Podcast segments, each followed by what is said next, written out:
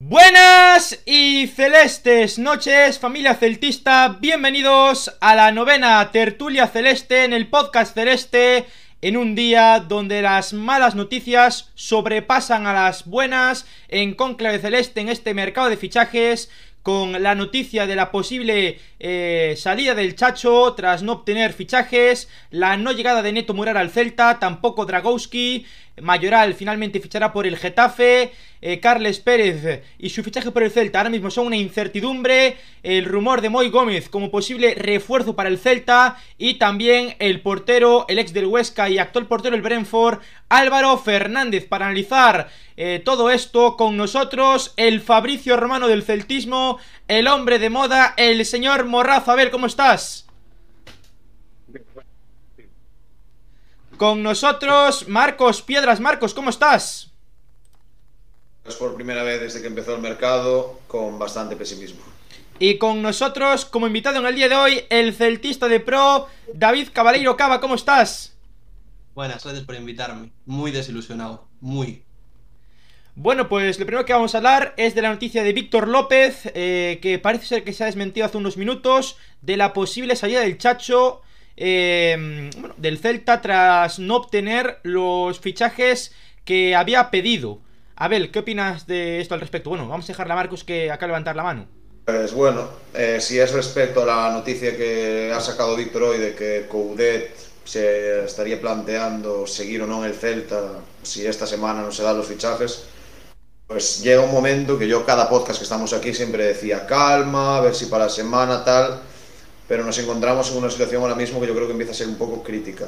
Eh, estamos a 20 días de empezar la liga, tenemos una plantilla que por decirlo de alguna manera no es que sea peor a la de esta última temporada, sino que es mucho peor que la de esta última temporada. Se ha ido gente de nivel como puede ser Bryce Méndez, Santi Mira que no va a jugar, se pretende que se vaya eh, Denis, se ha ido que aunque no haya cumplido en este último año, se ha ido un central como Murillo, y me ha venido incógnitas como pueden ser Luca de la Torre, como pueden ser Willet Weber, un Oscar Rodríguez que claramente, pues bueno, no es un fichaje que sea malo, pero sabemos que viene a Vigo porque está en unos, años malos, en decadencia, y bueno, Unai que sí que me parece un muy buen refuerzo. ¿Qué pasa ahora en estos días? Mayoral era la opción prioritaria del club y la operación que el club supuestamente iba a echar todo, la, vamos, todo por la casa por la ventana, por él sale hace una hora o dos, que lo tiene hecho con el Getafe. Neto, con un acuerdo prácticamente cerrado supuestamente con el Celta, se iba a apostar por Neto para reforzar la portería, no se apuesta por Neto. No llega nadie, o sea, es que da igual quien suene. Puede sonar mañana que, ficha, que está casi fichado por el Celta, el defensa de mi pueblo, y seguramente acabe en otro equipo que no sea el Celta. Y a mí lo que me empieza a oler es que no voy a criticar el trabajo de Campos, no creo que Campos sea el culpable. Lo que me parece a mí es que Campos hace lo que tiene que hacer, que es proponer los nombres, que por lo que se ha fichado, pero por desgracia en Vigo, para mi manera de ver desde fuera y sin saberlo, sigue mandando el mismo, que es Antonio Chávez, y el que dinamita todas las operaciones. Si esto es así, se viene un año duro en Vigo y una temporada que salvo, no sé, ya no sé decirlo, salvo sorpresa mayúscula, yo que era muy optimista ya me empiezo a rayar la cabeza. Y lo de Coudet entendería perfectamente que Coudet no quisiera afrontar la temporada con esto, porque con esto ningún, ningún entrenador puede hacer nada, ni Guardiola. Abel. Eh, eh, nada, eh, a ver, es que Marcos prácticamente dijo pff, prácticamente lo que pienso yo también. Eh, Camp, Campos, no, ¿qué culpa va a tener Campos? Campos pone nombres. Igual yo no sé si culpa o no tiene el club o Campos, por ejemplo, en el fichaje de la Torre y. Porque ahí se gastaron 7 kilos. O sea, en dos fichajes que a priori sí son, pueden ser promesas, pero ¿qué es lo que necesitamos de verdad? O sea, ¿era, ¿era necesario primero fichar esos, esos, esos dos personas? ¿Esos dos jugadores? O sea, creo que no. Creo que lo importante sería fichar primero un delantero, un portero como el comer que hace falta, porque se fue Rubén y tenemos solo a Iván Villar. Es que es vergonzoso, la verdad da vergüenza. Cosa más, el portero, bueno, yo por lo que tengo y tal, casi prácticamente al 100% llega esta semana. O sea, prácticamente lo tiene prácticamente cerrado el portero. ¿vale? No sé el nombre porque se barajaron muchos, a lo mejor es conocido, a lo mejor no. Probablemente sea uno que venga libre o cedido porque creo que no vamos a pagar, porque no vamos a pagar por nadie prácticamente. Y no sé qué más apuntar ahora. O sea, lo que dijo, lo que dijo Marcos lo comparte prácticamente todo. En cambio del Chacho, a ver, yo, creo que no va a dimitir. Creo que no, porque es más, acaba de decir Oscar Méndez ahora mismo que si el Chacho abandona, no es que no cobre, es que tiene una penalización. O sea, igual tendría que pagar él al club por marchar, ¿eh? O sea, Y viendo cómo va el tema de la plata, dudo yo mucho que, que, que el Cudet abandone. ¿Qué pasa? Que esto fue, esto fue una medida, es una medida de presión, es, es para que se pongan las pilas, pero ya- yo os dije desde un principio, el mercado y la, la planificación no va a ser mej- mucho mejor que, que de otro año. Que puede haber un fichaje o dos ilusionantes, probablemente, pero vemos que los fichajes ilusionantes como Mayoral, que bueno, que dices que va a ser el Getafe, se va al Getafe y no se quedan en Madrid, ¿eh? O sea, es, es lo que dijeron también en marca, ¿eh? O sea, que si sale de Madrid es para al Getafe. Que sí que tengo acuerdo con el Getafe y tal, vale, bien. Carles Pérez. Carles Pérez, hay una reunión esta semana. O sea, no sé, martes o miércoles hay una reunión con- por Carles Pérez. Lo daban como, eh, Rafa Valero lo dio como, como fichado prácticamente, otros medios también, que, ah, que ya se viene, que tal. Y bueno, según también me lo dijeron a mí, y bueno, y también lo saca, sale, una, sale una web de la Roma que lo dijo, que no está tan cerca, que parece que la Roma, que yo lo dije, lo, lo dije en Twitter el otro día, la Roma quiere rascar dinero por Carles Pérez. O una opción de compra obligatoria, o sea que tengamos que pagar fijo en verano, el verano que viene, o una cesión alta o un, o un traspaso directo. Y claro, en eso están negociando. Yo creo que el club, o sea, es que yo no quiero. No, es que no quiero, no quiero rajar del club, pero es que no está a la vista de todo el mundo. O sea, yo no sé dónde cojones está la puta pasta. En Moss, probablemente esté ahí. Es que no. Equipos como el Getafe, que, que, que tienen menos afición que nosotros, menos presupuesto que nosotros. Están gastando una pasta en fichajes, tío. O sea, sin ventas. Nosotros vendimos a Brian Méndez, Araujo, sacamos 20 kilos y, y- gastamos 7 de momento. Gastamos 7 en dos promesas. Cuando hace falta un delantero, hace falta un portero, eh, hace falta otro lateral izquierdo. eh, la situación de Denis y Santimina, que es una cosa que, que, o sea, que está vista en todo el mundo. ¿Cómo, va- cómo, a venir, ¿Cómo van a querer venir jugadores eh, que, que estén en la Liga Española? Algunos querrán venir. ¿Cómo van a querer venir jugadores de la Liga Española viendo cómo estamos tratando a Denis y a otros que tratamos y parecido? Vamos a ver. Los jugadores, la mayoría, se ven en Ibiza. Muchísimos se ven en Ibiza. Y hablan como hablamos entre colegas de, de la misma profesión. ¿Qué, qué tal Celta? ¿Qué va? Tal, pasa esto, esto. Esto todo se habla. Todo se habla y todo, llega. Y al fin y al cabo dicen, no, está, no, pues yo ahí no voy, cuidado. No va a ser que tenga un mal rollo con alguien allí y me aparten para la grada o que no quiera renovar, como el caso de Denis. y, si, lo hacemos a un canterano, no se lo vamos a hacer a uno, a uno que venga de fuera. Es que me parece triste. Y por otro lado, eh, lo de Denis tiene una solución súper fácil. Ya tienes un problema que tienes con Santi Mina, que vale, que ese marrón eh, va a ser un marrón complicado. Pero tienes un marrón de, de, de Denis Suárez que lo puedes solucionar a- a- en pocos minutos y no lo solucionas. O sea, es que me parece deprimente, de verdad. Yo estoy deprimido como Marcos, o sea, de verdad. Y Campos, obviamente, no tiene culpa ninguna. El Campos pro- propondrá los nombres, dirá, tenemos esto, esto, esto, esto, y esto es lo que podemos fichar, esto es lo que podemos negociar. Y le dirá al club, este vale esto, este, este vale esto, este quiere cobrar esto, este quiere cobrar esto. Hay que hacer números, y claro, los números tiran a, hostia, uff, este cobra cuatro, uff, este no, este cobra, uff, este mejor que cobra uno y medio, uff. ¿Sabes? Y, y por encima, apuntamos alto, como todos los putos mercados, apuntamos alto y al final, para abajo. Y las opciones B o C o D eh, hay que estar por ver. A mí, de los de mis mejores fuentes, me dicen que hay nombres encima de la mesa que no los conoce ni Dios. Con eso lo digo todo. O sea, eso, no sé quién va a venir, pero nada, ya, ya, con esto acabo y seguir hablando de vosotros porque me estoy calentando. Cava.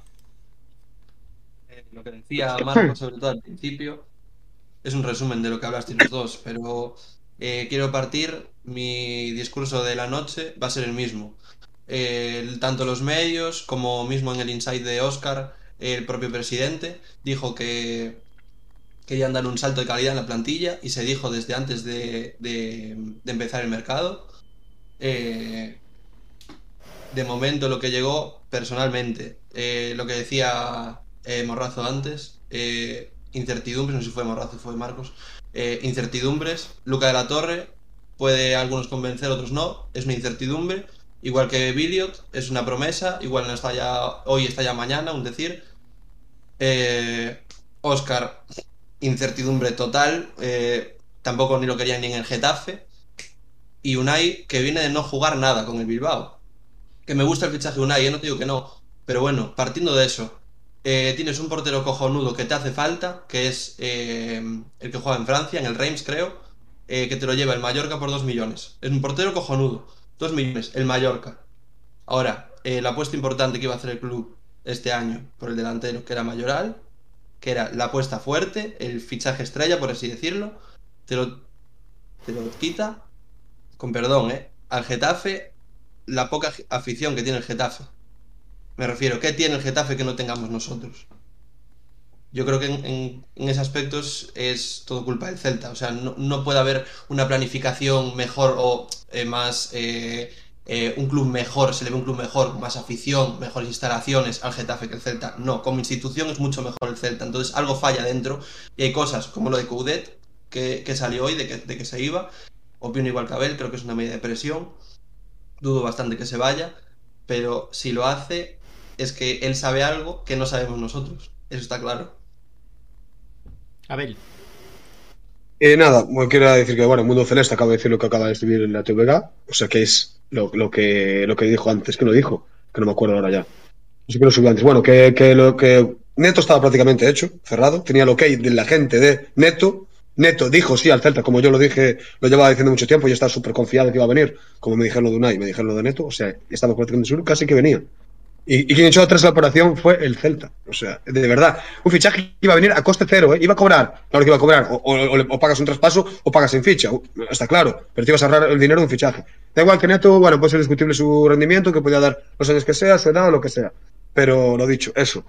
Y no sé qué más iba a decir, lo de Mayoral. Lo de Mayoral ya no es culpa nuestra, tampoco del, nuestra, del Celta, ¿eh? Ahí el jugador tiene mucho que ver, ¿eh? Ojo. O sea, aquí, si el jugador quiere venir de verdad al Celta, acaba en el Celta, ¿eh? Salvo que, eh, que, que- que al final el Celta retirado esa oferta. Claro, si yo, el yo jugador digo por el, el jugador quiere venir a Vigo, acaba jugando en Vigo, ¿eh? Los jugadores al fin y al cabo casi, prácticamente juegan casi siempre donde quieren, ¿eh? digo por es el así, hecho ¿eh? que estos días se dijo atrás que, que el jugador que, que lo tenía hecho con el Celtic había un acuerdo, que lo dijeron varios medios.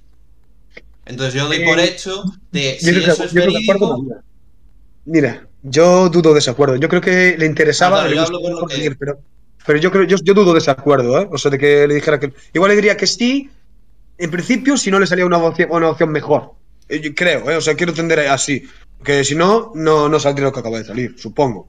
Aparte, en la, en la presentación de Seoane, estaba Borja Mayoral en directo metiendo corazones azules. O sea, a mí eso ahí ya, yo ahí, mis, el 80% de posibilidades que tenía, para mí se deplomaron ahí. Aunque ayer dije, yo creo un 50% de posibilidades de que pudiera venir eh, Mayoral. Y que él es de Parla. No. Él es de Parla y le queda cerca por la familia y demás el Getafe. Ella, Y ella eso jugó en. Getafe, ya jugó la temporada pasada en Getafe y, y- y Víctor Sánchez Flores eh, le, diría, mira, ¿qué? Aquí sabes con lo que hay, vas a jugar, vas a tener tal, ¿sabes? Y, y sinceramente, los jugadores miran a Vigo y miran, y, y miran lo que estamos mirando nosotros, el proyecto que hay, sí, eso seguro. dos promesas, un hay, un, ¿qué tal? Un descarte. A ver, hombre, por favor.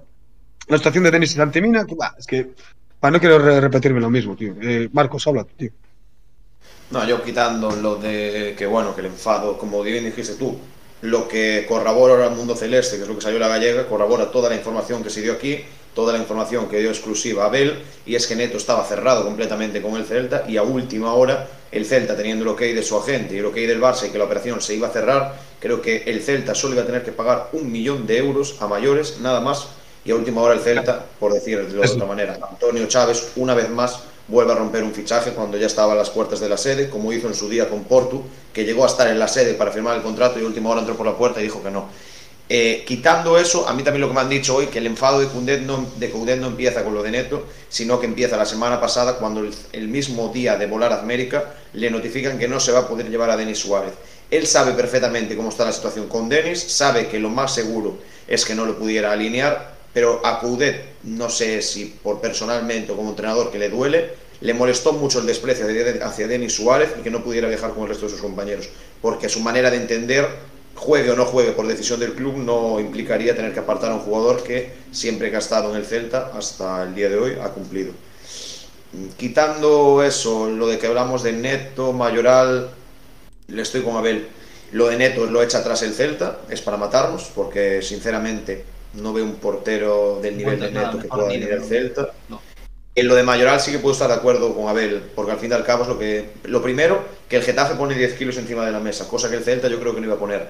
Lo segundo, que yo creo que sí que Mayoral puede tener dudas, puede tener dudas entre fichar con el Celta o con el Getafe, pero se juntan muchos factores. Él es de Parla, Madrid, acaba de ser padre recientemente, entonces sí que es, hay que ser claros, es lo más cómodo es quedarse donde ya estás, en tu zona de confort, sabe que en el Getafe va a ser titular igual que lo sería aquí, y vamos, viendo cómo está el Celta, yo sería el primero que no, que no voy al Celta, porque viendo lo que hay, ¿para qué?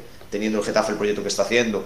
Y después del resto de nombres, yo ya no sé, supuestamente el otro día el Faro decía que Carles Pérez estaba hecho, a, las, a los dos días ya nos empiezan a decir que bueno, que las negociaciones van a avanzar, pero que ya hay un poquito de dudas, no sé qué, y ahora sale Oscar, que bueno, junto a Víctor son los dos, por decirlo de alguna manera, apagafuegos del club, porque el otro día cuando es el follón de Santimina aparece Víctor con la noticia de Denis que oye, que es posible que Denis renueve, cosa que no se cree, no se creyó nadie, creo yo, y ahora nos aparece, después de que Víctor diga esto, nos aparece Oscar diciendo que bueno, que la dimisión es improbable, tal, que se sabe que no, pero que el enfado de Coudet es muy grande.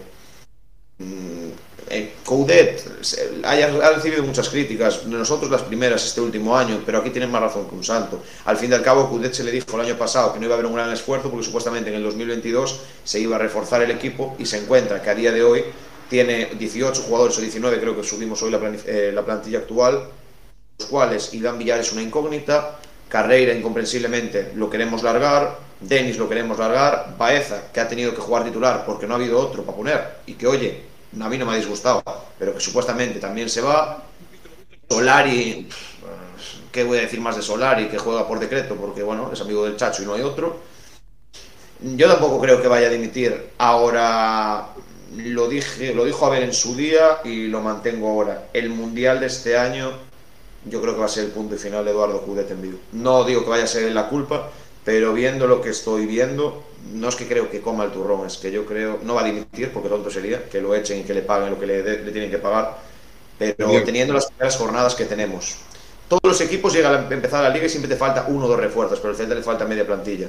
Nos vamos a enfrentar a equipos como el Madrid, como el Atlético, creo que si no me equivoco como la Real, viene el Valencia en Mestalla. Yo creo que, por desgracia, vamos a empezar mal la liga y hoy sí que estoy muy pesimista, igual mañana lo miro de otra manera y la gente puede saber que yo en este caso siempre era el que ponía la calma y decir que esperemos y que seamos optimistas por tener al mejor director deportivo del mundo y sí, tenemos al mejor director deportivo del mundo, pero tenemos, voy a decir la palabra porque suena feo, pero tenemos una cosa muy mala a la directiva que se llama Antonio Chávez. A ver, eh, yo también he sido bastante optimista en este mercado con el fichaje de Luis Campos y demás. Pero ahora que, bueno, pues el tema de la noticia de la posible dimisión del Chacho, que yo creo que no va a dimitir, por supuesto, es una medida, como dice bien Abel, eh, un poco de presión, ¿no? Para, para la, dirección deportiva.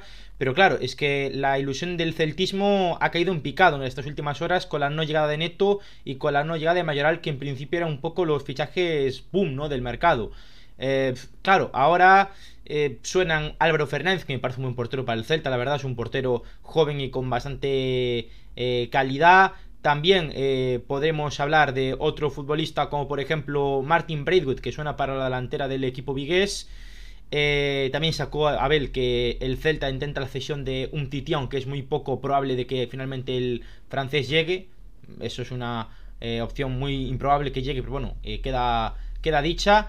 Y, la opción para la zaga supongo que finalmente será un jugador, pues bueno, que quede libre o que sea fácil de, fichar. Ejemplo, Mingueza, que, bueno, es un perfil diestro, no es un perfil zurdo. Yo creo que el Celta debería reforzarse con un perfil zurdo. Pero bueno, eh, acaba. Eh, ya que empezamos a hablar de las posibles eh, fichajes, Álvaro Fernández, Mingueza, es un poco de lo que está sonando en estos últimos días, horas, ¿no? En el mercado. Eh... Sinceramente, ya. Cable, cable, cable. No, Álvaro Fernández. No. Vale. Eh, Álvaro Fernández no me convence nada, personalmente. Eh, tampoco lo prefiero antes que Pacheco, sí. Eh, pero personalmente, eh, Drakowski, el portero del Reims que sonó que se lo llevó al Mallorca, eh, mismamente Neto. Teniendo a Neto cerrado, no puedes plantearte fichar al ex portero del Huesca. No tiene ningún tipo de sentido. Eh, Mingueza, te voy, a te voy a ser sincero, como tercer central no está mal, pero es lo que dices tú. Tendríamos cuatro centrales diestros. Mm, es que necesitas, ya por obligación, que hay entrenadores incluso que te lo exigen, tener un central titular zurdo y un central titular diestro. Eh, lo de Unai ya no es arriesgado que hablaba antes por el hecho de eh, lleva sin jugar, eh, dio el nivel en un cierto tiempo en Bilbao, sí, pero es que era central diestro, jugó muy poco en, el perfil zurdo, muy poco. Y él, en teoría viene para ser titular con Aidó. No sabemos cómo va a salir eso. O sea, yo personalmente ficharía un central zurdo, me dejaría dinero, pero claro, es fácil decirlo, pero es que tampoco sé lo que pretende dejarse el Celta, porque visto lo visto parece que no mucho, eh, que le intente quitar el puesto, que, luche el puesto con Unai. Pero es que si no, no sé qué, qué, tipo de, no sé, ¿a, qué va a optar el Celta? O sea, lo que, lo que dije antes. Eh, temporada ilusionante, queremos clasificarnos para Europa para el centenario. Faltan siete fichajes, faltan tres semanas para la liga. Vamos a jugar. No, perdón. Jugamos tres partidos de pretemporada solo, solo tres, partidos. Teníamos cuatro, se cayó uno, tampoco ni, ni, se molestan en pillar otro, al menos de momento. Ya anunció el club que solo íbamos a jugar tres. Dos de ellos con con cuatro fichajes, no, ni con cuatro, porque Luca de la Torre ni siquiera jugó, eh, uno, eh, luego Billy Schielberg jugó 40 minutos un partido, no, ni, es que ni 40, vamos, eh, jugó más Solari que los fichajes nuevos. Por ejemplo, ¿sabes? Un tío que iba, a, que iba a salir al principio del mercado que se dijo que no se contaba con él. Son cosas que tampoco entiendo. Tienes que jugar tres partidos de pretemporada con Miguel Baeza de delantero. Es normal el enfado de Coudet completamente. O sea, no tiene ningún tipo de sentido que eh, pintes una temporada cojonuda para decir eh, vamos a hacer tal, tal, tal, eh, ilusiones a la afición con nombres muy buenos, porque he de decir, Martin Braithwaite me convence más que Mayoral, lo sigo diciendo que se caiga esa opción, pero dudo que venga por lo que cobra, creo que son cinco limpios, creo, eh. Pero bueno, es que es eso, es que no se, no se apuesta por, por, por nombres así de, de chicha, tío, se, se apuesta por neto, de puta madre, le tumbamos, se apuesta por tal, no se hace. Se apuesta por eh, Carles Pérez, no vendrá al final, porque visto lo visto no vendrá tampoco. Nada, tampoco. No estoy más optimista, ¿eh? Soy optimista, no, no, no, sé lo que va a pasar porque también era optimista porque sabía que Neto le dijera que sí al Celta, al final no vino. Es que pasa? Es, que el, el es eso. Carles Pérez fue titular este fin de semana con la Roma, un amistoso. No, sí, pero eran, eran, suplentes. No, eran suplentes. Era un 11 de suplentes. Da igual, un jugador si tienes avanzado no se va a arriesgar, a, no va ni convocado, vamos a ver. Está avanzado. No hay, de momento, de momento no hay ni. Hay, se acercaron y tienen una reunión, como os dije antes. O sea, es, eso. A ver, eh, Brave, cosa, ¿eh? a ver lo Marca hoy, Marca hoy pone que Mayoral lo tiene cerrado con el Getafe. No voy a decir que no, que no lo voy a desmentir, porque sería tontería desmentir sin tener yo ninguna información. Pero, ojo, también se decía con Oscar que lo tenía cerrado con el Getafe. Y digo yo, me pregunto yo, es lo que dijo Abel, un jugador si lo tiene casi cerrado no se arriesga a jugar. Vale. Si el Real Madrid hoy tiene cerrado con el Getafe el fichaje de Borja Mayoral. ¿Por qué Borja Mayoral ayer coge un vuelo de 10 o 12 horas para irse a América a incorporarse a la pretemporada del Real Madrid? Que se pudo cerrar hoy y esto no tiene que decir nada, que igual va y viene. Pero ya me empieza a chirriar un poco. Que aún así, aquí no acaba, eso ya lo tengo claro. La clave la puedo tener yo, Marcos. Yo creo que a lo mejor ahí tiene un acuerdo y el sí de, Borja Mayoral. Y a lo mejor el Getafe está pendiente de, de pagar. Es lo que yo creo, ¿eh? ¿Sabes? Mayoral se va a, Madrid, a Madrid, a Estados Unidos, sabiendo que, se puede ir a Getafe, si, si lo deja salir a Ancelotti, y sabe y tiene un acuerdo él de contrato con el Getafe. A ver, a, mí, a mí y a Marcos nos consta de que Mayoral, pues lo, que dices tú es, completamente cierto. Eh, pero, pero bueno, aquí todos sabemos que va a llevarse a Mayoral el equipo que más dinero ponga encima de la mesa. Y el Getafe este año está apostando por fichajes con renombre. Ha fichado a Sebane, a Portu, a Mayoral va a ficharlo probablemente también. Pero, pero también que conste que el Getafe tenía fichado a Oscar Rodríguez y Oscar Rodríguez que está en el Celta. El Getafe tenía fichado cerrado a David López, el ex del español. David López está en el Girona. Me refiero que para el Getafe están sonando todo Dios y casi todo el mundo poniendo muy cerca del Getafe y cerrado. Pero el Getafe creo que si no me equivoco ha gastado 3 millones de euros en Porto. Ya y paramos, porque bueno, el domingo es Duarte 1 y ya, pero me refiero que para el Getafe está pasando lo mismo que le pasaba siempre al Celta y al Betis, que sonaban todos y al final no acababan llegando a la mitad. Que yo aún así creo que Mayoral acaba en el Getafe, pero vamos, no sé.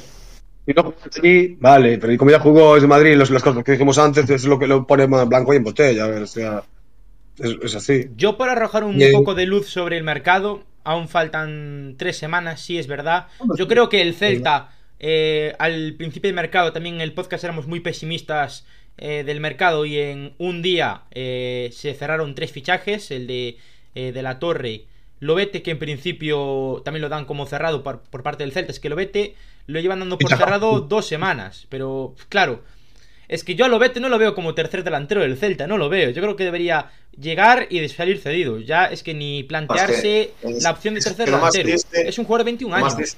Y el Burgos creo que, lo, quiere más triste, Javi, es que en estos momentos, si llega Lodete, no es que sería ni el tercer delantero. Lo más triste es que si llega Lodete, tendría que ser el acompañante de Yago Aspas, porque no hay otro. Eso es lo más triste en Casa Celta, pensando que estamos ya a nada de ser 25 de julio, que faltan 15, 18, 20 días los que falten para debutar contra el Español, que no tenemos un 11 para poner el partido. Sí, tenemos un 11 apostando por Gabri Veiga, que bendito Gabri Veiga, perro titular, Baeza de delantero, Solari en banda derecha. Es que, a ver, llega un momento. Yo estoy convencido, acaba de poner un, bueno, un amigo nuestro de Abel y mío por un grupo, y yo creo que también lo pienso. ¿eh? Estamos hablando que yo creo que Coudet no va a dimitir. Pero ojo, como llegue el viernes que viene y Coudet se presente en Braga con los mismos jugadores que se presentaron, presentaron contra el San José. ¿eh? Ojo. No digo que vaya a dimitir, Yo creo que va a haber un tiene- fichaje. Yo creo que va a haber un fichaje. El portero, de hecho, creo que, que se va a hacer esta semana. riesgo Como dice- Tampoco Y- es, es una vergüenza eso. Yo os voy a decir una cosa, voy a ser bastante optimista y a ver si tengo razón. Yo creo que esta semana van a venir tres. Esta semana que entra. Tres. Pero ¿sabes lo peor de todo? Que lo Sí, Betis a ver es qué un- tres son. Bueno, es que uno es Lobete y otro es el portero. Claro, el portero, el portero, que- el portero hay que ver quién viene. Claro, es que- Él dice, él dice Que está ya estuvo- en su día Álvaro ya estuvo en la lista. A mí no es un portero que buf, pero en las, en las circunstancias que estamos y quedando 15 días, pues no veo muchas más opciones tampoco. Pacheco, lo dije a principio de mercado, me parece que vive de una temporada o dos buenas y que de ahí lleva teniendo rédito toda la vida. Pero viendo lo que estamos, que el español, si no me equivoco, ha fichado a Le Conté. Supuestamente iba a ir para ahí. Se le acaban también las opciones a Pacheco, entonces igual, pero vamos, el Alavés tampoco lo va a dejar salir gratis, que ya lo dijeron. A un momento que, si te digo la verdad, benditos Gallardos, benditos Nolitos, benditos Murillos y bendito. Y bendito Rubén Blanco que está allí El y tema- mucha gente. el mucha gente que no le gusta lo que tú quieras, pero podría estar aquí hoy. Eh, de momento, el- por lo menos de momento. El tema de, de Álvaro Fernández es que es la opción, no sé si D o E, porque al final se cae Rakovic, el portero que se, que del Stade de Reims, que se va al Mallorca, se cae eh, Dragowski, se cae Neto, Maximiano, que al principio de mercado también se hablaba, pero costaba 10 millones, al final Nada. nada. O sea, se han caído Eh, ya mínimo 3-4 opciones para la portería del Celta, y vamos a tener la opción E. O sea, me parece Bueno, preocupante. la portería solo se, ca- solo se cayó uno. Caer, caer, solo se cayó uno. Bueno, o sí, sea, que fue Neto. Neto. Que fue Neto, que es lo que tal. El resto, yo creo que no hicieron ni oferta. Porque la- eh, cuando sonó Dragowski fue porque la Florentina quería a Javi Galán. Quería hacer un trueque. Dragowski, pasta y por Javi Galán. Hmm. Bueno, eh, no sé. Esta semana como mucho vendrán tres, pero claro, eh, es que, claro, uno es el portero, a ver quién viene, lo vete, que a, a mí no me ilusiona nada. Nada. Y para- Tampoco. y- Me parece un futbolista, eh, pero pero no. cosa. Está muy fresco. A Está ver, muy, eso- nosotros aquí estamos contando que es, es muy poco probable que Cudet dimita. ¿Vale? Es- eh, está claro, está claro, es muy difícil que dimita. Pero si dimite, mira, Rubén Blanco está en Marsella, que está porque, por Cudet, ¿eh? En Marsella. Eso lo sabemos todos. Eh, Lobe- Lobete viene para convencer al Chacho. Y si se va el Chacho, ¿qué pasa? ¿Qué pasaría con.? eh, No sé. ¿Y qué pasará, qué pasará con Solari? Sí, sí, sí, se va el Chacho también. Es que yo hay cosas que aquí quiero. A ver. No, si El Chacho no creo que se vaya. O sea, eh, vamos a pensar en eso. Vamos a hablar, a pensar que no. Pero que esta semana es que son tres, fichajes que van a venir. Son tres fichajes, hablando así, de medio pelo, seguro. O sea, para hacer relleno. O sea, de verdad. Y Miguel Baeza, vi- viendo lo que vi el último, el último amistoso y bueno, los últimos amistosos, ojalá se quede. Porque le, le veo cosas que, que a lo mejor no se los veo a otros. Oscar Rodríguez, a mí no, no me ilusiona nada. Nada. O sea, creo que a Veiga le, le pega un repaso futbolísticamente. Mira cómo, cambia, mira cómo cambia esto porque hace dos podcasts atrás estábamos súper ilusionados porque pensábamos que la cosa Porque, iba adelante eh, y ahora mira cómo está la cosa, ¿no? Otra vez desilusionados o, o con falta de ilusión. Sí, A mí me, me parece muy interesante lo que dice Cava. Eh, que solo haya tres amistosos, porque al final el Meral Quinocho le hemos hecho eh, programa, bueno, lo hicimos el otro día en el partido del San José Quakes eh, Celta y el Celta anunció por correo a los abonados que el partido ante el Sporting Club de Braga este próximo viernes 29 de eh, julio va a ser el tercer y último amistoso. Me parece preocupante Pero que no vayamos a tener un amistoso con los fichajes. Claro, es que Unai fichajes, Núñez, Unai Núñez no va a jugar ni un amistoso con el Celta. Me parece el de. Braga- de Braga no, no hay juego contra Bueno, el Braga. de Braga, sí. Pero el Celta después, si no me equivoco, no sé dónde lo vi, sí, nosotros lo subimos la publicación de que lo de las 500 entradas ahora notificaba último partido de la pretemporada, pero después no sé si fue mediante un correo, alguna publicación que puso un comunicado o algo, una cualquier noticia que ponía en los próximos días, eh, bueno, como que se notificará la, la- vamos, ¿cómo decirlo? La planificación deportiva antes del comienzo de liga. No sé si el Celta está trabajando en, hacer un Nolkin 8, si por ahora pusieron el último refiriéndose a fuera de giras y aquí en Vigo eran uno. Al principio parecía que no se iban a jugar más, pero después con ese mensaje del Celta de en los próximos días os informaremos de la planificación deportiva hasta antes de que empiece la liga, puede dar a que se juegue un partido. Si no, nos vamos a presentar a competir, eh, ya no voy a decir la mejor liga del mundo, la segunda mejor liga del mundo, con tres amistosos. Pero aún si fueran tres amistosos, ¿qué dices tú? Pues mira, el Sevilla en estos momentos está jugando con el Sporting de Lisboa. El Valencia jugó contra. El Valencia, que ahora mismo el Valencia está a nivel del Celta, jugó contra el Dortmund. Y nosotros llegaríamos a debutar contra el Español, jugando contra el Pumas, el San José Earthquakes y contra, bueno, el Sporting de Braga. Pero vamos, con medio equipo a hacer. Es decir, que aunque se diera, aunque seamos optimistas y decir, vamos a tener el equipo, un equipo bueno ante el Español, pero va a ser un equipo que sí. Imagínate que haya Carles Pérez, de puta madre que llega un delantero que no es Mayoral. A mí que no venga Mayoral no es que me joda por decir que perdamos a un delantero de la polla. Me jode porque creo que es un muy buen delantero, pero es que no se me ocurre otro delantero ahora mismo de nivel que pueda venir al Celta. Yo no considero a Braithwaite, bueno, es un gran delantero y para el Celta pues ahora mismo lo que estamos sería bueno, pero es que Alcácer es una incógnita. Mayoral no viene. Maxi, bendita locura si viene Maxi Gómez ahora mismo, te lo digo, quitando lo que, que Maxi de aquí está como una puta cabra, pero no va a venir pero es que se acaban los nombres para que pueda haber un mínimo de ilusión para acompañar a Yago Aspas, porque ni Lobete va a ilusionar, ni Alcácer va a ilusionar, ni un delantero de la liga extranjera que venga, que igual la rompe, como fue Maxi, va a ilusionar al celtismo. Como no venga Carles Pérez y como no venga Borja Mayoral, que Hombre, a ver, Braithwaite me parece un buen delantero para el Celta, la verdad. Que es, bueno. de lo que está sonando, me parece que es un delantero que. Pero Braithwaite mucho de aquí y Braithwaite no quiere. Eh, bueno, os puedo decir una cosa: el Getafe también lo quiere. ¿eh? El Getafe también quiere a Braithwaite, por cierto. El Getafe, el Getafe, si me pongo yo las botas aquí atrás que me dio Nolito en su día, también me quiere a mí. Porque no soy Getafe. no, Ahí pero... me mata el Sinal, Borja Mayoral, ¿a quién va a meter el Getafe a jugar? El Getafe, el Getafe le ofrece más dinero a, a, que, que lo que cobra en el Barcelona, ¿eh?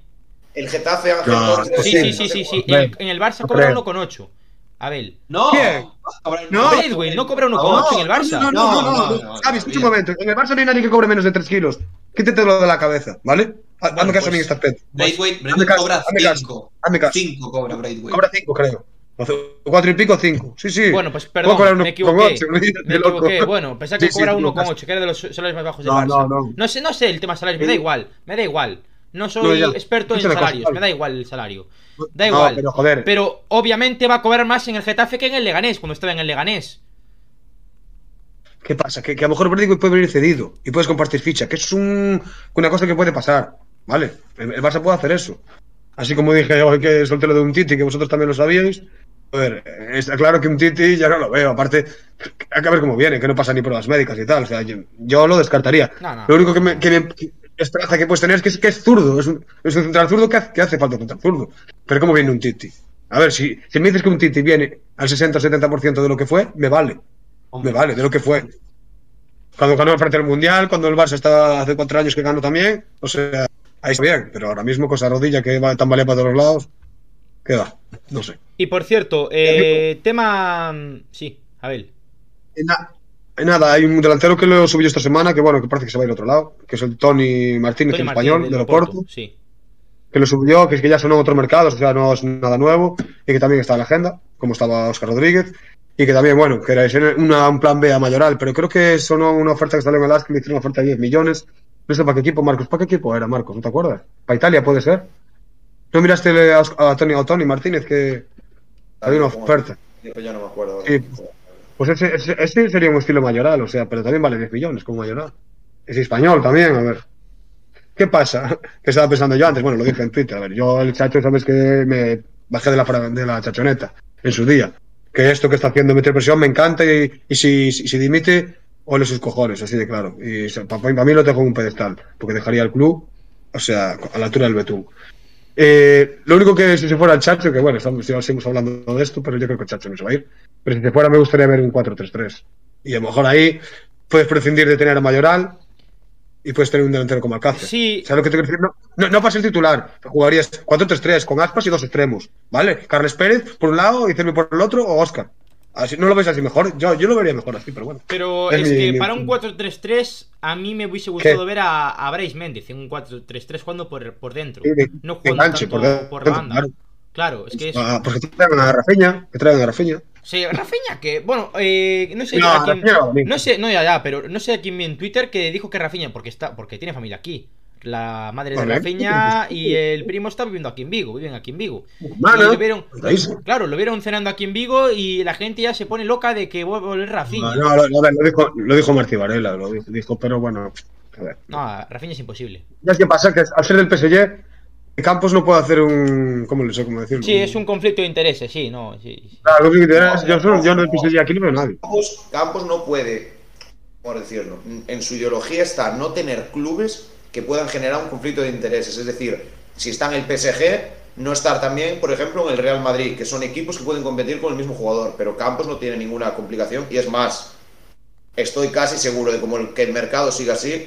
No os voy a decir que va a venir Sarabia ni que va a venir Sarabia Pero que algún jugador del PSG, como esto siga así, cae, yo lo tengo bastante claro. Pues Sergio Rico al final se queda, eh, Marcos. Sergio Rico que se queda como segundo portero. Y eso no hay duda, también se queda aquí Van Villar. Ya podía, ya podía traer a Keylor Navas para el Celta, eh. Rafinha, no sé- está claro que parece que no. O sea, es casi imposible Yo- que Rafinha acabe en el Celta. Pero Yo, bueno, yo por esquema. Yo por esquema y por, lo, y por los interiores que tenemos, no lo veo a Rafinha ahora mismo. Si me dices que si fuera el Chacho y un 4-3-3, tal, puede ser. Pero bueno, si trajera a, Ra- a Rafinha, sería, por ejemplo, para la gente que nos gusta como a mí, Rafinha, me he enamorado de Rafinha, para mí por lo menos sería un algo, una sonrisilla, o sea, algo del mercado, cam- cambiaría el punto de vista del mercado, un poco, por lo menos. Porque sabes que habituados- Por cierto, con lo de Keylor, chat, con lo de Keylor estoy de broma, eh. Obviamente. Sé que no podemos pagar el No, que no, no. No, estoy de broma, No. estoy de broma. Estoy de broma. Pero, Por cierto, pero la mí- gente se lo cree, me refiero. La gente se lo cree, lo que aquí tiene cuidado con lo que se dice. No, también, no, está si, claro. si aquí digo el nombre de que viene Perico de los Palotes y la gente, vamos, si lo estoy diciendo de broma. Lo de Keylor Navas. Pero lo de Sergio Rico sí que parece que, que existió el rumor de Sergio Rico al Celta, que el año pasado fue el suplente al final de Manolo, Re- de Manolo Reina en el Mallorca.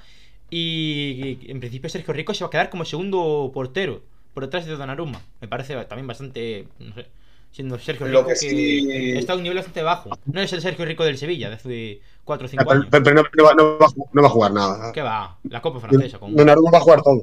Claro. Lo que sí me confirman a mí es una persona que, bueno, no está metida en la directiva del Celta, pero está muy allegada, bueno, no puedo- puedo dar muchos datos, pero que sí que está muy cerca de la actual directiva, es que el fichaje de Neto, como todos podíamos sospechar, lo rompe Antonio Chávez.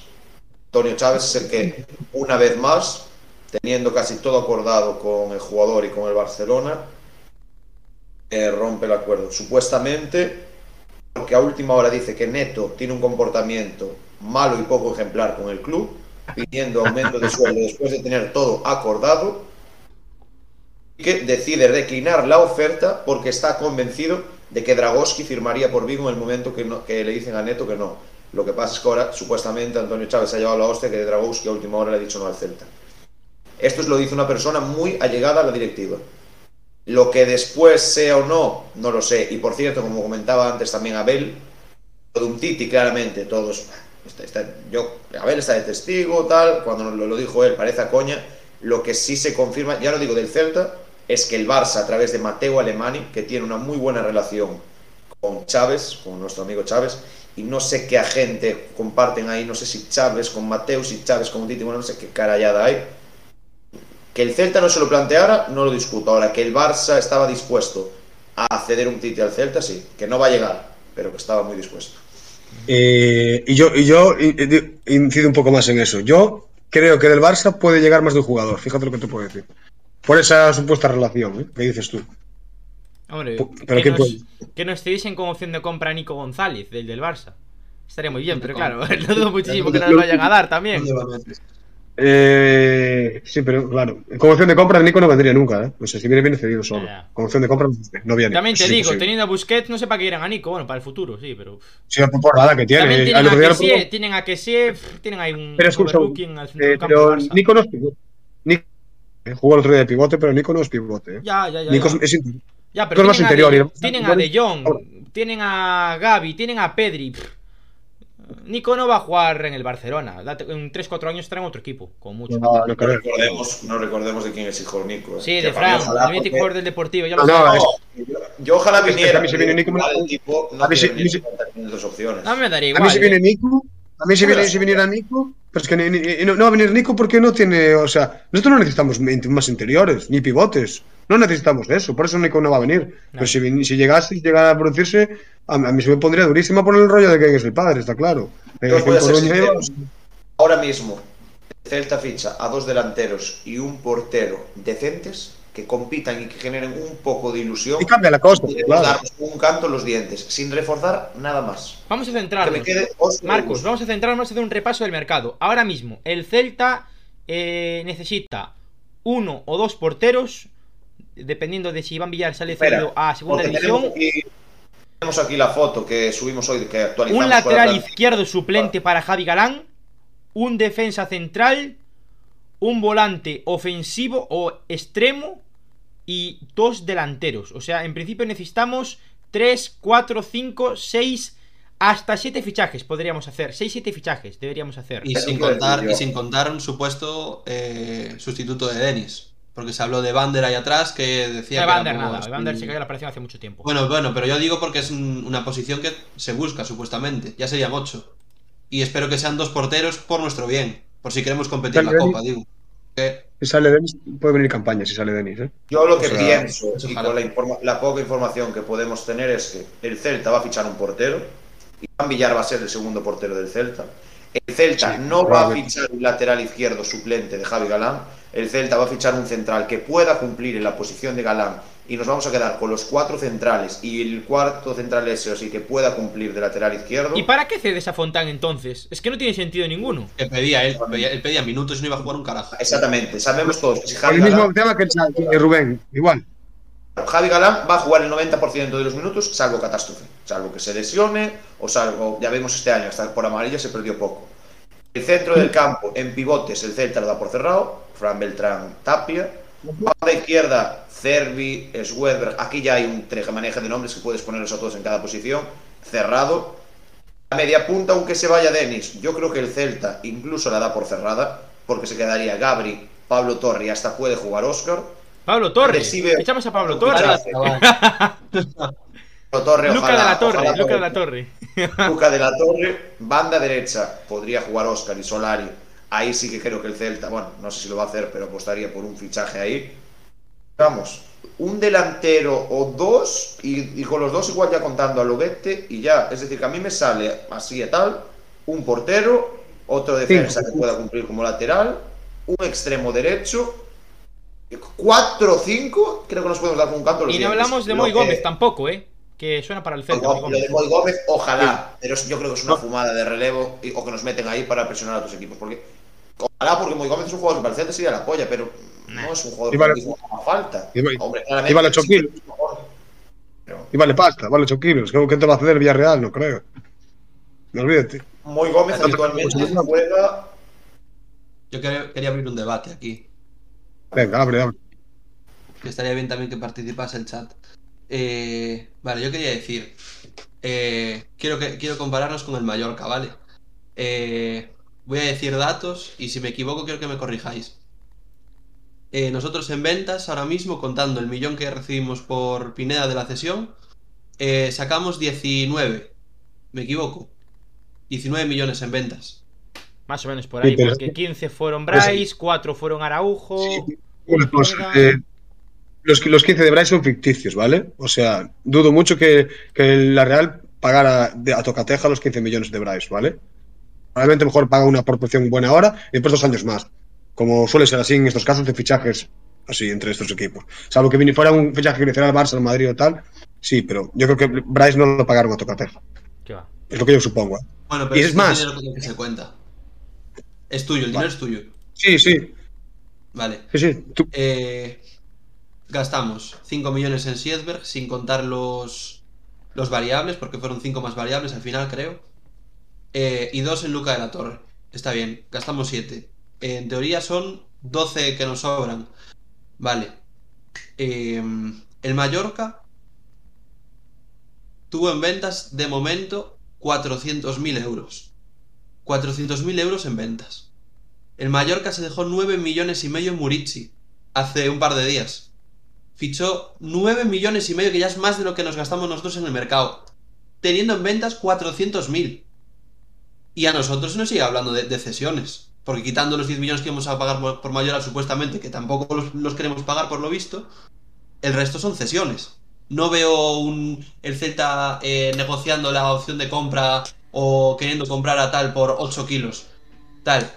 Quiero recordar, el Celta tiene deuda cero y el Mallorca no. Vale, yo estoy haciendo la comparación de los dos equipos. Un equipo vendió eh, 400.000 euros, se gastó 9 millones y medio en un delantero. Eh, que por cierto, tenía como competidor al Brujas también, creo. Que lo tenía casi hecho con Murici. Eh, y más, más, bueno, más fichajes, no sé si. Fichó un par no sé si fueron cedidos o tal. Eh, y nosotros, bueno, y Mallorca que no es un equipo con deuda cero, creo, ¿eh? Creo. Quitando esto, firmamos el CVC por algo. No para andar a ratear así. O sea, supuestamente el CVC se firma por algo. Sí, que es a largo plazo, sí que no todo va para fichajes, o si es un 15% el salario, es un 15% para fichajes. Pero es que no estamos viendo reflejado eso.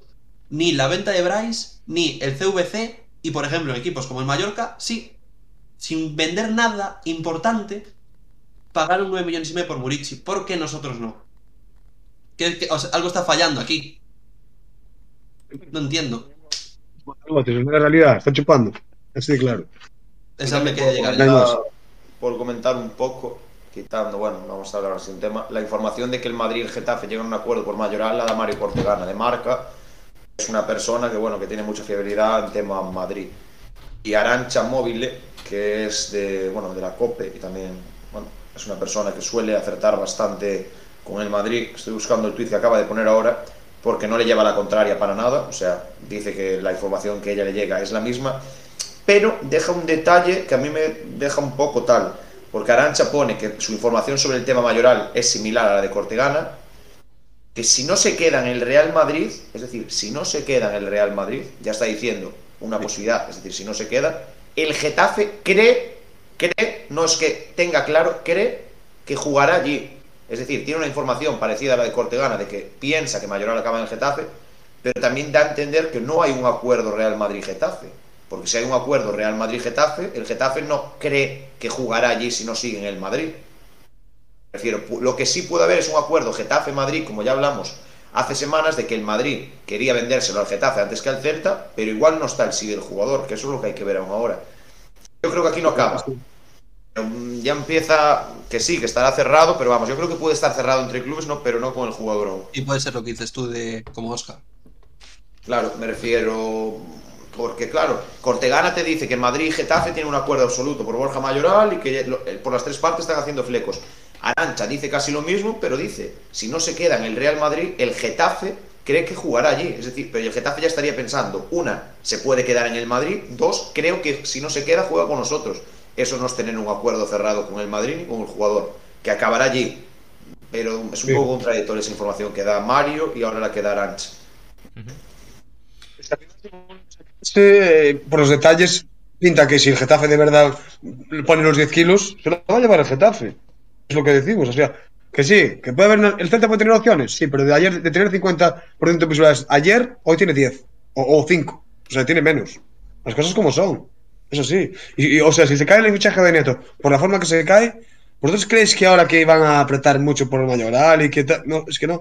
Viendo esto, y a lo mejor el, cabreo de, de, de, de, de Cudet ha de ser por todo en general, ¿eh? O sea, no, no ha de ser solo por lo de Neto, será por lo de Neto, será por lo de Denis, que, que, que seguro que está seguido al club que quiere que se quede, que le hace falta, eh, etc, etc, etc, es así, y todo suma. Yo creo que será eso, ¿eh? O sea, el Mayoral, que sé que parece que, bueno, lo que las informaciones que tenemos y que salió, que parece que, que, que el Chacho se implicó en Mayoral, o sea, que lo estuvo llamando, estaría hablando con él, y probablemente Borja Mayoral no le diría que no, no quiere decir que le, que le, dijera que sí. ¿Sabes lo que os digo? Dijera, bueno, ya veré a lo mejor las ofertas que tengo, pero bueno, no me disgustaría la opción. Puede ser lo que le dijera. No le diría, sí, sí, voy para ahí. Eso no se sabe. Uh -huh. eh, habla, ahora no sé qué veracidad puede, bueno, sí, sí, sé qué veracidad puede tener, pero bueno, me acaba de llegar ahora mismo. Es de que hoy estamos a domingo y termina la semana y hay un pesumismo absoluto en Vigo. Pero que tengamos cuidado me especifica por redes sociales que se prepare el celtismo, porque viene una semana muy, muy movida. Muy movida. Y que puede, que puede no sé si se refiere a mercados, si refiere a lo que se refiere. Lo único que me acaba de decir, y lo leo te- textualmente, si hoy estáis pesimistas en el podcast, prepararos, porque a mí lo que me llega es que a partir de mañana se viene una semana bomba. Pues mañana es festivo, ¿eh? Mañana no, no se debería trabajar, la verdad, pero bueno. Eh, igual Ah, en casa no, no, no, trabajan. ¿Acaso? Sí, no se trabaja. en No voy, no voy a enseñar, no voy a enseñar la conversación, pero voy a enseñar lo que me pone, lo que me pusieron hace un rato. A ver. Mí me lo acaba de decir una persona. Que, bueno, Por cierto, no hablando, no tengo- hablando del Celta. Sí, ahora, a ver. A ver, se ve. Se lee del derecho. Se lee del derecho. Eh. Twitter Celta que pille las las palomitas. palomitas. mañana empieza. Sí, se, ve. Se ve, se ve. Es una O sea, información parecida a la que me acaba de decir a mí, que- que es alguien que nos está viendo y pone, si hoy estáis pesimistas, preparaos porque se viene una semana con muchas curvas. Eh, para quitar un poco de pesimismo, el Celta, por cierto, hoy ya ha vuelto a, a Vigo, a- aterrizó en el día de, de ayer a eh, bueno, pues la ciudad eh, viguesa. Hoy día libre, mañana el Celta que vuelve los entrenamientos. Para el Celta no es festivo mañana. Recordemos que este viernes que viene el Celta juega ante el Sporting Club de Braga en el Estadio Municipal de Braga. 500 entradas a la venta pone el conjunto vigués para la grada visitante. En principio se espera, pese a no tener fichajes, una muy buena afluencia de público eh, céltico las gradas del Municipal Braguense. Y recordemos que la última vez eh, que el Celta jugó en Braga, muchísima gente estuvo en esa, en esa grada visitante. Veremos cuánta afluencia hay este año, pese el pesimismo. Buena campaña de abonos del Celta, que en principio por cifras parece que superará las 15.000 que hablaba Raúl Rivas, ¿no? El encargado social del club. Y, y bueno, veremos qué, qué sucede esta semana en Conclave Celeste respecto a los eh, fichajes. En principio, Lloral que eh, todo parece indicar que fichará por el Getafe. Neto que se ha caído esa opción.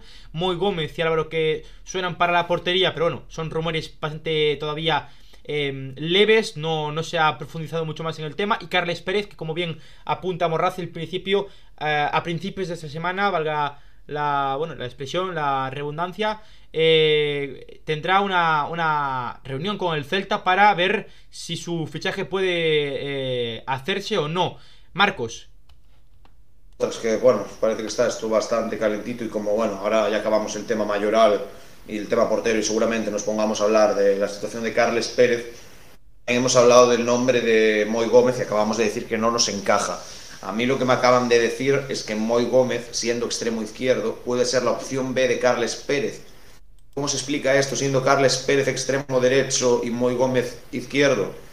Supuestamente lo que me acaban de decir a mí, no sé si es verdad o es mentira, es que en el caso de no conseguir el fichaje de Carles Pérez, la idea del Celta, si consiguiera contratar a Moy Gómez, es que Moy Gómez y Swedberg estuvieran en la banda izquierda y Cervi, en el caso de no haber un fichaje para la derecha, partiera como extremo derecho con Solari. Si es verdad o mentira, no sé. También desde Villarreal, por lo que me dicen, se plantean cesión. Porque supuestamente Es que no y antepone a Baena. No lo puedes pagar. Está tasado por 8 kilos, lo dije antes. O sea, el Celta no va a pagar 8 kilos por Moy Gómez. O sea, que les pagara por un delantero, sí, y aún así. yo no pagaría tal, 8 pero- kilos por Moy Gómez ni de broma, ni de broma además. ni de Ni- broma. ni- ni- Es que no, no, es que vamos a ver. Ahora mismo el Celta se tiene que, tiene que empezar la casa por donde hay que empezarla. La portería. Por el solar, digo yo. Hombre, ¿qué portería? De la portería, otro central más. Y bueno, aunque después del portero hay que fichar en delantero, eso está claro. Con lo vete solo no vale, no vale. Queda claro que- que, aunque en el momento dijéramos que había dudas, qué gran error no fichar a Dituro. Ahora ¿Eh? mismo, vamos, lo, lo- vamos. Sí, viéndolo así, que que el Celta no, no quiere gastar un puto peso, no quiere, no quiere gastar dinero. Final, solo- decíamos que era un portero que tal y que 2 millones por un portero de 35 años era entendible que el Celta no los pagara, pero viendo lo que estamos viendo, qué error no fichar a Dituro. Pero el tema Bueno, es. vamos a ver. el, tema, vamos a esperar a ver viene primero. el Vamos tema a del a ver. el tema del Obete es el Burgos, porque Michu lo confirmó el otro día en el contraataque en la red gallega. Lobete lo tiene prácticamente hecho con el Burgos, en caso de que el Celta lo fiche, eh, en una forma de cesión, me refiero. El Burgos tiene un interés muy, muy, muy fuerte por él. El Burgos de segunda división. O sea, Lobete, si viene, yo creo que al 90% sale cedido. Yo, eso de que lo pueden, eso de que lo, pueden- lo pueden probar, vale, pero... Javi, ahora mismo el Celta no puede cometer el, el error que está, comet- que está cometiendo. No puede llegar al jugador y no se puede ir. O sea, muy malo tiene que quedarse, ¿eh? que hace plantilla que no hay nadie. Cuando venga, cuando venga Lo el ve- Celta, pues, en cuanto llegue, no se va a ir. cerrados a otro. a otros. No ¿Cómo se va a puedes ir? hacer No lo se de puede Rubén. ir. No no hay gente, hombre, no hay gente. No, es que no puedes mandar a ¿Qué puede Rubén hacer? y quedarte con Iván. Villar ahora y no tienes portero. No. A lo Porque vete en el Rubén, caso de no que sé llegue, si no se lo tiene cerrado o no, un tapado o algo, pero. Lobete se podrá ir a final de mercado, ya incluso con la liga empezada y viendo. Si fichamos dos delanteros. Si fichamos dos delanteros, ¿no, Marcos? Que ya está por ver. No sé, ya no, no, Lobete, no, te digo, ya. yo, si tuviera que apostar, y si es verdad que Lobete está fichado, Lobete empieza la liga con el Celta. Que después de un delantero de nivel y otro tal, y que el Chacho diga, pues mira, veo que este chaval hay que cederlo, o igual convenza al Chacho y no se va. Y que sí, que seguramente si al final de, de mercado sale, saldrá cedido al Burgos porque parece que es el equipo que más interés tiene. Pero yo creo que en cuanto llegue, es que no es que decida Cudet, es que no hay otro. Aunque sea un delantero que no cumpla tus expectativas, supuestamente lo debería hacer mejor que Baeza en la punta. Por eso, en cuanto llegue, se va a quedar, creo yo. Ah, y por comentar lo de antes, yo por lo que estoy viendo en todos los medios de Valencia no, y de Castellón, no sé si sería, pero todos hablan de que Moy Gómez eh, lo que usa en extensión. No sé si eso acarrea una opción de compra obligatoria sí o sí, o si opcional. Si es una opción de. si- tal como está el mercado, lo digo. Si es una cesión sin opción de compra obligatoria, sería un muy buen refuerzo para el Celta. O es que a mí me gusta mucho Moy Gómez. A mí la verdad es que Moy me parece un jugador que esta temporada, obviamente, en un Villarreal que llegó a semifinales de Champions y en Liga quedó séptimo, pues fue eh, suplente. eh, un jugador suplente, obviamente, porque el equipo tenía a Danjuma, tenía a Chukwueze, tenía a Jeremy Pino. O sea, es un jugador que ha sido incluso tercer extremo del, del Villarreal. Un Villarreal que ha llegado a jugar con Alberto Moreno de extremo. Recordemos, porque tenía a Pedraza, tenía a Alberto Moreno, tenía a. Sí, es que tenía a un- Estupiñán Emery es un también. es un entrenador que pone mucho lo, lo de doble lateral, o sea, tanto por la izquierda por la derecha. Emery tiene jugado con Foyt y con Rubén Peña por una banda y por la otra cascarte a, como dijiste tú, a Pedraza y a Estupiñán, me refiero, es una cosa que tiene hecho. Claro. Así, yo hay que ser, hay que ser un poco aquí, tener un poco de cabeza, mirar lo que tenemos en el día de hoy y a lo que podemos aspirar al día de hoy. Yo me mantengo, Moy Gómez sería un buen refuerzo para el Celta. Claro. Bueno. Y yo lo veo en banda izquierda, no lo veo en banda derecha, ¿eh? Sí, ahí de acuerdo. Con mucho, mucho, mucho te puede jugar un poco media punta, pero vamos, donde destaca, en izquierda, regate tiene y velocidad también. Yo creo que para el Celta sería un buen fichaje. Digo, si es una acción de compra de 8 millones, pues nada, lo sabemos, no va a venir. Y por cierto, Si yo a viene, Williot, pero- yo a Williot lo probaría por la derecha, porque se está viendo que por la izquierda con Javi Galán le va a costar bastante. ¿eh? Yo lo probaría por la banda derecha. Adaptación. Adaptación. Hmm. Él está acostumbrado, él viene de jugar en el. O sea, en Suecia, Hmm. de, de extremo izquierdo. Sí. Jugado, y, y cuidado que estos últimos partidos estaba jugando de punta. Visto lo visto, si el delantero no llega antes contra el español, va a ver por lo que apuesta Coudet, ¿eh? No, sé. No, hombre, a ver, un delantero tiene que llegar en tres semanas, Marcos. O sea, no pueden tardar. no pueden tardar tres semanas en no, no fichar un delantero, en no atraer un delantero. Es imposible, Marcos. Es un equipo Vale, de televisión. Mucho tiempo, pero Tienen hoy que no un delantero. Y Lobete no va a ser el delantero que juegue contra el español. Ya te digo yo. Vale. Pongo la mano en el fuego. Pongo la mano en el fuego de que el Celta va a tener un buen delantero o un delantero en condiciones para el primer partido de liga. Sí o sí. Tiene que tenerlo. Es Vale, si, es por cualquier motivo, si por cualquier motivo eh, llega ese delantero, por H o por B, se lesiona eh, una semana o semanas, se pierde el- eh, los dos primeros partidos, no está Lobete, porque lo cedimos. Así como llega, anunciamos que llega y que lo mandamos cedido al Burgos. ¿A quién mete este delantero con aspas? Si Baeza también se va cedido. No llega, ponle el caso, eh, de que no llegan, no están, están cedidos. Eh, Baeza y Lobete. ¿Qué haces? Pones a Billiot. No tienes otra cosa. O a Oscar Rodríguez. ¿Sabes lo más triste de todos? Quitando que ya no es una cosa que sea locura, porque ya es un jugador veterano, es que relevo, que bueno, donde está Oscar, que está teniendo bastante relevancia, sale hoy que el Rayo tiene muy apalabrado el fichaje de Diego Costa. Que sí, que es un delantero de 35 años y que está en declive, pero es que hasta el Rayo Vallecano. No, hombre, no. por- pero, ¿Cómo va? El Rey Vallecano va a tener a, a Falcao y a Diego Costa en la plantilla. Sí. Luis Sí, de sí. relevo es tal cual. El Rayo Vallecano en conversaciones avanzadas por Diego Costa. Oferta de un año de contrato, un millón de euros más variables. El delantero quiere regresar y vivir en España. Es su prioridad también por su familia. Tiene mejores propuestas a nivel económico. Y que sí, que yo no digo que sea un gran refuerzo para el Celta ni para ser el titular Diego Costa, y más con la edad que tiene y que sabemos los problemas que genera Diego Costa en un vestuario. Pero me refiero que aquí ficha todo el mundo a un, un nombre que pueda. Joder, yo soy aficionado del Rayo y al igual que con Falcao que venga Diego Costa, pues te ilusione más que Diego Costa ya estuvo en el Rayo. Pero es que aquí No sé, es que Ah, yo el fichaje de por Weather me gusta tal vez, por pero aquí no sé.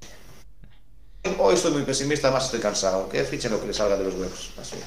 Pues tema mercado, yo creo que lo podemos dar por zanjado. El tema de la dimisión del Chacho en principio, bueno, creemos eh, ninguno de nosotros que no se va a llevar a cabo. Creemos que es una medida de presión de el Chacho para que se agilice los mercados, bueno, el mercado de fichajes del Celta en este caso. Eh, el tema mayoral, pues en principio lo tiene hecho con el Getafe, pero sabemos cómo es el mercado y esto puede cambiar de un momento a otro. Neto, que sí que está eh, al 100% descartado, no llegará al Celta. Dragowski tampoco llegará al Celta. Álvaro Fernández, que se postula como una posibilidad para la portería del Celta. Eh, Moy Gómez, que también suena, aunque levemente, ¿no? Para, para esa posición de eh, centrocampista zurdo por la banda izquierda, extremo, extremo zurdo incluso. Y eh, para la delantera, Braithwaite es eh, el nombre eh, claro que suena junto a Paco Alcácer, que bueno, eh, son los dos nombres que han salido los últimos días, semanas, para reforzar ese, esa punta de lanza, para acompañar a Yago Aspas esta temporada, si es que no llega finalmente Borja Mayoral. En cuanto a las salidas, vamos a hablar de las salidas porque el tema Denis, en principio, sigue gustando para eh, Catoira, para el director deportivo del español, gusta mucho. Eh, a mí me ha llegado información respecto a, mm, a mm, eh, la salida de Denis Suárez al español, pero no sé si darle mucha fiabilidad porque depende de un tercero. Yo no, de momento no vamos a, comentar nada al respecto. Y Carreira, en principio, eh, suena que podría salir a la Andorra de Gerard Piqué, a la Liga Smartbank. Baeza, tampoco suena ningún nombre de algún equipo cedible de mm, segunda. Pero bueno, Baeza va a, salir seguro a, a un equipo de segunda.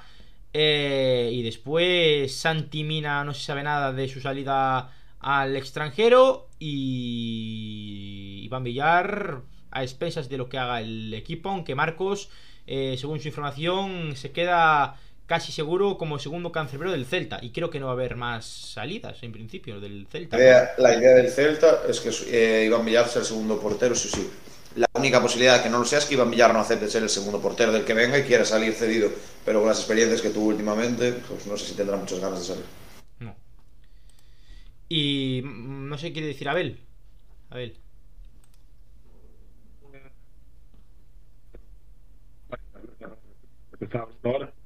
Las salidas. Ya, ya me perdí. Eh, de las salidas de cuáles salidas estamos hablando, que se me acuerdo. Denis. Denis Eh. De Denis.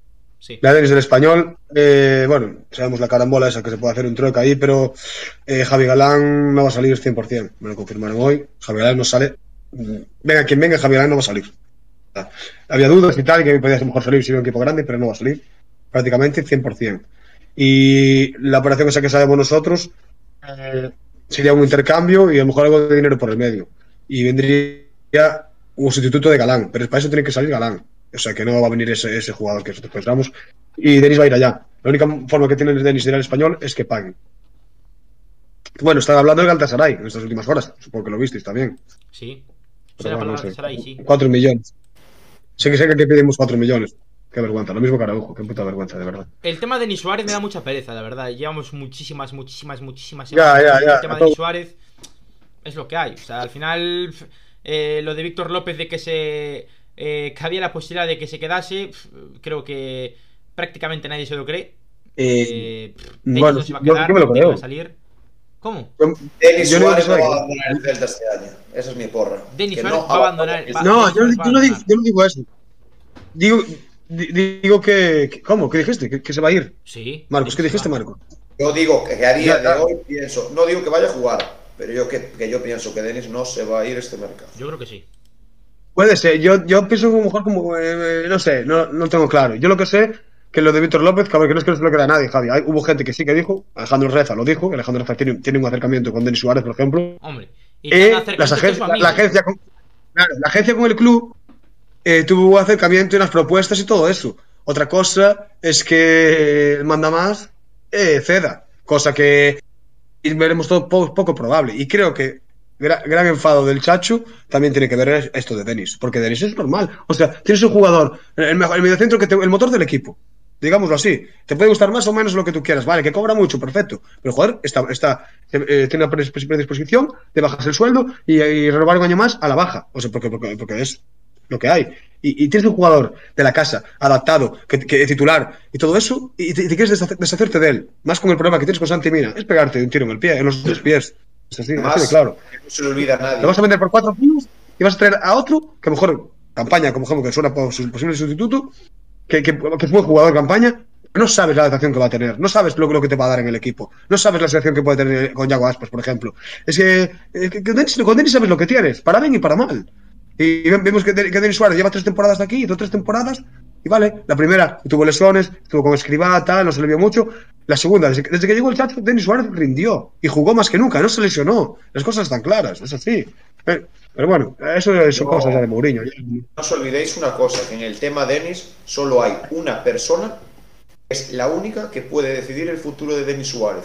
Si Denis Suárez decide que no sale del Celta, puede quererlo el Chacho, puede quererlo Mourinho, puede quererlo Chávez, lo puede querer la Zona Bendita, que si Denis Suárez dice no, me voy, cumple su contrato, ya sea en la grada, en el banquillo de Balaídos o jugando. Pero la única persona que puede decidir sobre el futuro de Denis Suárez en exclusiva es el propio Denis Suárez. Y cuidado una cosa, Mourinho no es de bajarse los pantalones, lo sabemos, pero mucho cuidado al mercado que puede hacer Carlos Mourinho y Luis Campos, o Chávez o su madre, porque como no lleguen fichajes que puedan ilusionar al celtismo, el celtismo va a arder. Y cuidado si Denis decide no salir y no llega a los fichajes que se había prometido, porque igual sí que Mourinho por primera vez desde presidente del Celta tiene que bajar los pantalones y ponerlo a jugar, eh. cuidado. Eh, una cosa, eh, yo creo que, bueno, lo de Denis, Denis nunca, nunca se quedaría en el Celta para quedarse en la grada para perjudicar al club. Eso, eso yo eso lo tengo clarísimo. Creo que vosotros también. Celtista. Yo creo que no. Claro, de, de, de, Denis eso no lo va a hacer. Denis, si sabe que va a perjudicar al equipo, se va a ir y renunciaría, renunciaría a cosas, seguramente. ¿eh? Que se pueda llegar a quedar. Es que yo, yo no pierdo la esperanza, porque sé que. Y, y más. ¿eh? Más que nada por eso, y por las protestas del Chacho. Las quejas, digo. O sea, por, por, esto, por esta medida de presión del Chacho, probablemente pueda ser que a lo mejor surja afecto, porque yo está, estaremos de acuerdo que él está de comer a la cabeza, tanto a Chávez como a Mourinho, que creo que Denis se tiene que quedar, que tiene que quedar. ¿Qué dijo Denis atrás de rueda de prensa? No, no, el entrenador cuenta conmigo. ¿Y por qué cuenta con él? Porque, porque el entrenador quiere que se quede. Es las cosas como es así. No hay más. No sé, es que la verdad que estamos viviendo unos momentos bastante duros. Ni que, estuviéramos, ni que defendiéramos a segunda división, de verdad. Es que es, es, es penoso, tío. Tenemos el equipo saneado. Eh, estamos haciendo un estadio, no sé qué, bueno, estadio, estamos haciendo el ayuntamiento. Eh, MOS, no sé qué, proyectos, deuda cero. Y andamos con estas mierdas, de verdad. O sea, no me joder, tío, no me joder, tío. Hay equipos que, que están en la puta mierda, están en la puta mierda y están haciendo las cosas mejores que nosotros, tío, por el amor de Dios. Hay equipos que, que acaban de subir de segunda división. Nosotros llevamos 10 años en segunda división, es que en primera división, digo. Es que de verdad, tío, es deprimente, es deprimente. Tú te quieres ilusionar un poco y cuando piensas que te ilusionas un poco, eh, se va toda la mierda. Le Las doy- cosas son. está. Le doy paso a Cava y dejamos el tema mercado ya. Empecemos a otro. Ah, no, Sí. pues, tampoco decir mucho más. Es que es lo que dice Morrazo. Yo opino lo mismo. Eh, es que en sí el club, eh, fuera de lo deportivo, está bien. Eh, parece que se hacen las cosas bien, pero es que, claro, temas como el de Denis Suárez, temas como que es un poco más delicado, como el de Santi Mina, eh, temas como eh, lo de eh, trato a los jugadores, ya independientemente lo de lo de Denis, eh, lo que se hizo a Portu, por ejemplo, lo que se le hizo a Neto, al principio lo, lo hablábamos, los jugadores hablan entre sí. Es que vas a querer fichar a uno que jugó con tal, jugó tal o conoce a tal, va a hablar con alguien y va a decir, oye, pues mira, tengo esta oferta y no se va a decantar por nosotros porque vamos a pillar esa mala fama. O sea, sin más, tampoco tiene mucho más, es que el resto está todo dicho. A ver, siendo sinceros, sin ser nosotros cuatro que somos del Celta o la gente que está en el chat con nosotros, las 200 personas, quitamos de lado nuestro corazón, que somos celtistas. Vamos a ponernos que somos de cualquier equipo de la Liga Española. ¿Quién cojones, viendo lo que se ve a la lejanía, quiere venir al Celta? Somos un equipo que como te pongas, tengas un mínime, una mínima discusión o una mínima diferencia con el club, ya te apartan hasta no de jugar, ya hasta de los entrenamientos. Somos un equipo que últimamente apostar cero. ¿Qué jugador que va a querer venir al Celta ahora mismo? Vamos a ver, démonos cuenta, ¿por qué hay jugadores que prefieren ir al Mallorca, al Getafe, al Cádiz y no a Vigo? Es lo que, hay lo que se tiene que replantear Mourinho. ¿Y por qué pocos jugadores salen del Celta teniendo un buen recuerdo de la directiva, no voy a decir ni de afición ni del equipo, porque mismo cualquiera habló bien de nosotros, pero con qué jugador se, se lleva bien, que ya se haya ido Carlos Mourinho, con pocos. Bueno, pues dejamos el tema mercado. Eh, apuntar eh, dos cosas respecto a Balaídos, que la obra parece que avanza eh, con bastante rapidez, la obra de marcador, y que esta semana eh, se está empezando a desmontar los asientos de la grada de tribuna. Recordemos que ahora el tiro de cámara eh, cambia, pasará de eh, Río Alto a Tribuna Alta, encima del palco de presidencia, y los banquillos serán tipo Premier incrustados en la grada. Por tanto, serán justo al lado de la bocana de vestuarios, donde pone a Fauteza, y serán ahí los banquillos tipo Premier League. Por tanto, bueno, pues esos sitios que estaban antes ocupados por los banquillos, eso se desmontará, ahí habrá la caseta del bar que ya está montada y en principio habrá los famosísimos eh, player seats, eh, player lounge o como se diga eh, allá, bueno, no sé cómo lo puso el Celta, asientos para la gente VIP tipo NBA que cuestan 2.000 euros esos asientos. Pues ahí. Estamos listos. Para eso, para planificar mierdas en el puto campo de Balaídos. Somos 12.000 con suerte y estamos haciendo mierditas como si fuera a jugarse la final del Super Bowl en Balaídos. Que no nos viene, no pagan gente 100 o 150 o 200 por el socio, pero van a pagar 2.000 euros por ver con un bocadillo de nocilla a Javi Galán, a, Ni- a Luca de la Torre, que yo antes ya dije Pablo, porque bendito si venía Pablo. ¿Qué casa de putas mal montadas es esta? ¿Quieres que le den por culo tanto inglés de VIP, no sé qué? VIP, ¿qué VIP? Si no llenamos ni Balaídos, estamos pensando mucha tontería. Es que, es que esto esto es todo fuera de lo que es el proyecto deportivo. Me cago en mi puta vida. Joder, es que es verdad, tío. Lo, lo primero es el proyecto deportivo. Cuando, somos- cuando, cuando tengamos un proyecto deportivo que podemos aspirar a tal, ya empecemos con, ya empecemos con otras cosas. O sea, aún se acabó el estadio, no tenemos equipo, pero lo importante ahora son, son, son los asientos VIP y, y- y- y los, los banquillos metidos en la, en el puto, en la puta tribuna. No me tocar los cojones, tío. Es que somos, somos un puto meme, tío. Somos el hazme reír, mismo, lo lo más español. importante para la, la directiva del Celta es plantar arbolitos en Mos, que vamos a tener la ciudad deportiva más bonita de España, en la cual no se van a entrenar jugadores, porque a día de hoy no los hay, porque no tenemos, no llenamos do- dos banquillos, no los llenamos, y campos nos sobrará la mitad, no sé cuántos se van a construir, ¿para qué? Porque van a sobrar, y claro, a tener asientos VIPs, porque igual uno de cada 10 asientos, igual viene Carla Gavial, la TikToker, y ese día, pues mira, te vamos a poner ahí, tú di que pagaste mil euros por ver al Celta de Vigo, ¿vale? Porque claro, no llenamos a nadie, no llenamos un puto campo, somos de los equipos con la afluencia más baja en primera división, pero oye, hay que cuidar, vamos a poner unos palquitos bis, bocadillos de nocilla, Sí. para que cuatro matados, que al fin y al cabo los va a invitar al club, que le importa el Celta, una puta mierda, estén ahí para sacar la foto y decir, oh, hoy tuvimos en Balaídos como cuando vino el de la Sal contra el partido del Madrid. Pero el resto, a los que pagamos, a los que nos duele el Celta de verdad, que nos den por el culo y a pagar. Y seguir viendo a cuatro pantas de muertos todos los partidos. Pero no, celtismo del señor de la del Celta. Eh. Los 200 mil pesos estilo Premier eh, es algo que perjudicó a abonados de tribuna, si no me equivoco. Que les intentaron reubicar o algo así, porque claro, es eh, tribuna baja es- está prácticamente completo. Eh, tuvieron que reubicar a gente de, de- de esos sitios y los van a quitar para hacer eso. Sí, Sí, sí, sí, sí. Me refiero, bueno, esos son os- estos asientos que digo, los Player Club, estos son otros asientos que están enfrente. Pero sí, también van a hacer asientos VIP en tribuna baja. O sea, sí, sí.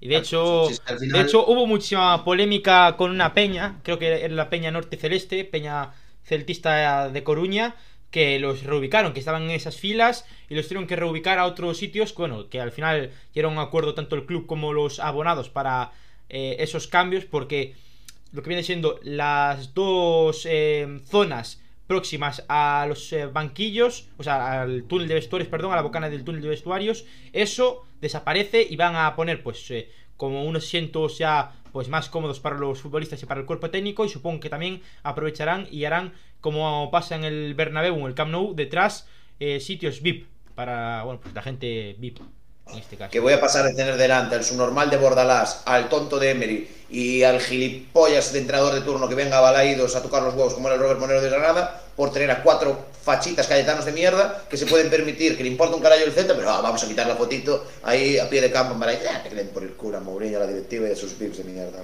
Ah, Vamos a pasar tema Celta B, que el Celta B, por cierto, ha jugado ya el primer amistoso de la pretemporada este fin de semana, este sábado, en el en Melgaso. Se echa mucho de menos también, por cierto, los amistosos en Melgaso. Que llevamos, si no me equivoco, ya tres años sin hacer amistosos en Melgaso. 0-0 eh, el Oporto B contra el Celta B.